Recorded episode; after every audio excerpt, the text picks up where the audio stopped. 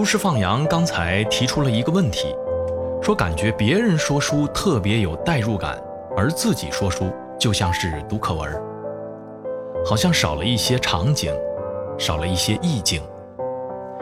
那么针对这个问题呢，怎么样才算是有场景感？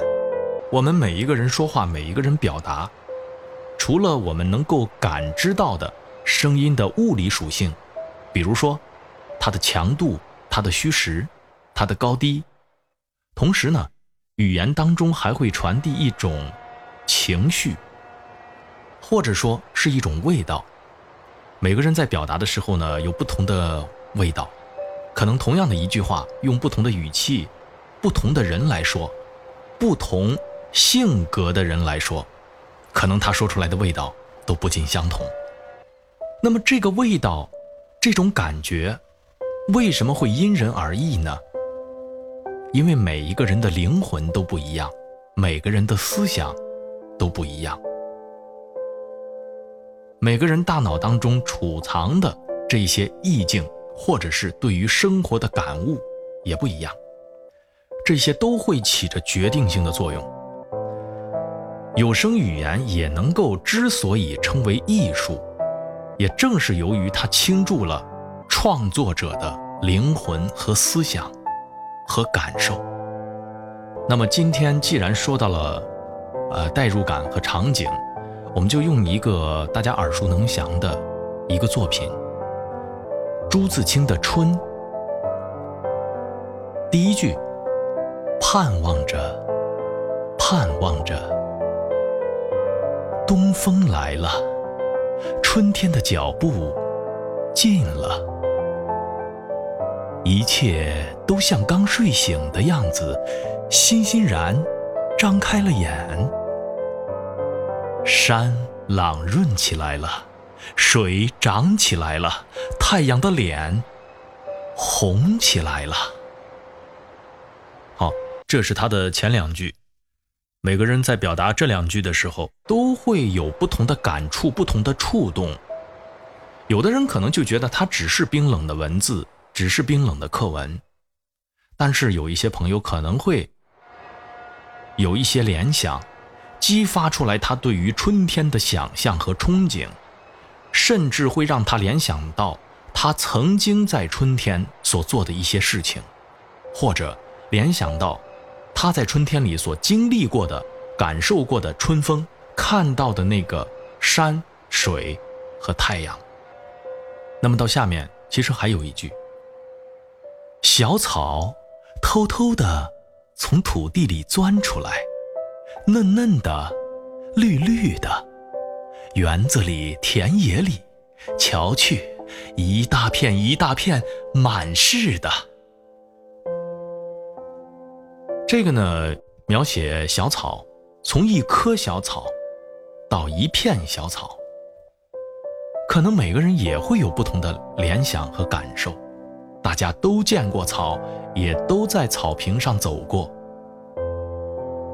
如果说这个时候，哪位朋友在生活当中特别留意过小草，比如说他在上小学的时候，小孩嘛，非常天真的年代，他仔细的观察过一棵小草。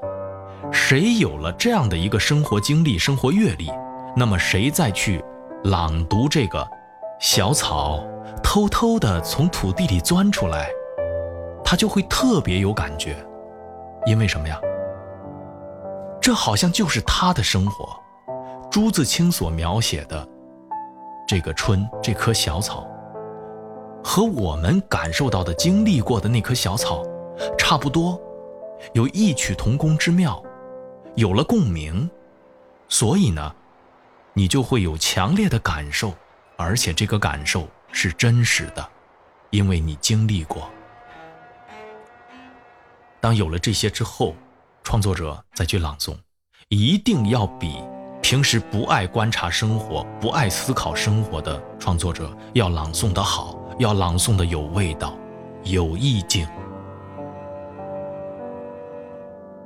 所以我以上说了这么多哈，大致可以总结出来一句话。在生活当中，我们要热爱生活，热爱观察，不断培养我们内在的艺术感受力。有了这些呢，说明呢，你的心里边是有东西的。但是，如何才能把你心里边的这种场景、这种感受，让你的受众也感受到呢？这就出现了第二个问题。很多朋友可能会说：“哎，我春天里也见过小草啊，我有感受啊，我知道小草非常可爱，生命力很顽强，特别美。但是我为什么还是处理不出来这个应有的味道呢？”好，这就牵扯到了第二步，你内心有了感受，但是如何将你的这份感受融入到你的有声语言当中？有声语言是一个具象的，别人能够感受得到的，靠听觉就能够听到。但是你说你内心里边的这个感受，别人能直接感受到吗？是感受不到的，因为感受、思想和情感，它们都是抽象的。记住，抽象的东西是没有办法直接传递的。打一个比方，比如说我买了一个彩票五百万。我今天特别开心，我做直播了。请问，所有在听我直播的朋友，他们会跟着我一块儿去高兴吗？你没有理由，是不是？可能有些人还嫉妒呢，别说高兴了。但是，我有一个办法可以把这份高兴的情感传递给各位。我拉一个微信群，我发个一百万的红包，我今天晚上不停的在发，大家抢了红包之后，哇，抢了好几万，你们就高兴了，是不是？也就是说，我高兴的这个情绪，是通过金钱这样的一种媒介让你感受到的。回到我们的有声语言表达，你对春天的这个小草这种喜爱，如何融入到你的有声语言当中呢？这个就要把内化的东西给外化，这就叫艺术创作的由内而外。这个时候，就要考验到我们对于有声语言的控制上。说到声音的控制，前两天呢，我们过多的是谈的普通话，我们咬字的控制。但是真正在处理一篇文章的时候，可能不会拘泥于某一个字词，整体的感受和把握也非常非常重要。小草偷偷的。从土地里钻出来，我内心的情绪是什么样子的？是非常惊喜、新奇。怎么调动自己的情绪呢？生活当中，喜怒哀乐，大家是不是都有？只要是一个正常人，都有七情六欲。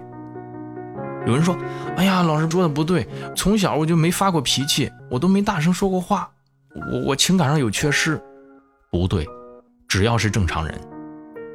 所有应该有的一些情绪，他都有。那为什么生活当中他没有表现出来？是因为生活当中的外界因素没有达到激发他这种情绪的临界值。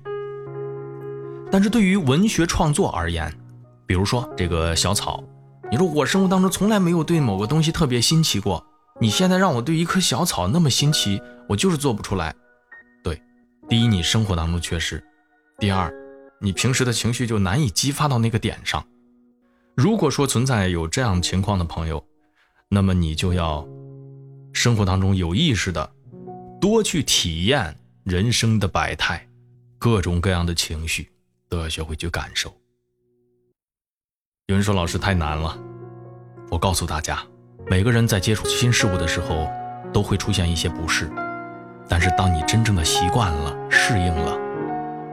你会进入到另外的一种状态，也是舒服的。大家要勇于去克服自己的短板，主动的走出自己的舒适区，这是在情感的体验上。这是我说的第二点。我今天说的非常细。第一点是生活当中的感悟，第二点是自己情感的一种拓展和尝试。第三点就是我们如何让我们的声音富有变化。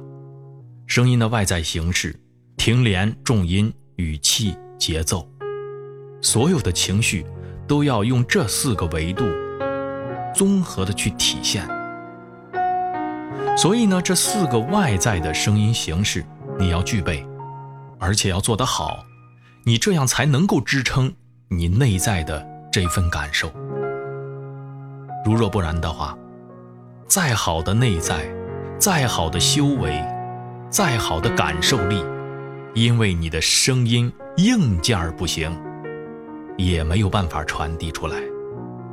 所以呢，咬字的基本功，普通话的控制，对于文章的这种理解，哪个地方重音，哪个地方停连，语气该怎么去拿捏，气息该怎么去运用，这些基本功要做扎实。外部的这些技巧打扎实了，内部的情感修为有了。内外兼修，表里如一。最后我们再处理作品的时候，你会发现非常非常的舒服。人稿合一，你会非常的享受，非常的舒服。你如果自己在拿腔捏调，别人听着肯定是各种反感不舒服。以上三个层次是为都市放羊。做的解答。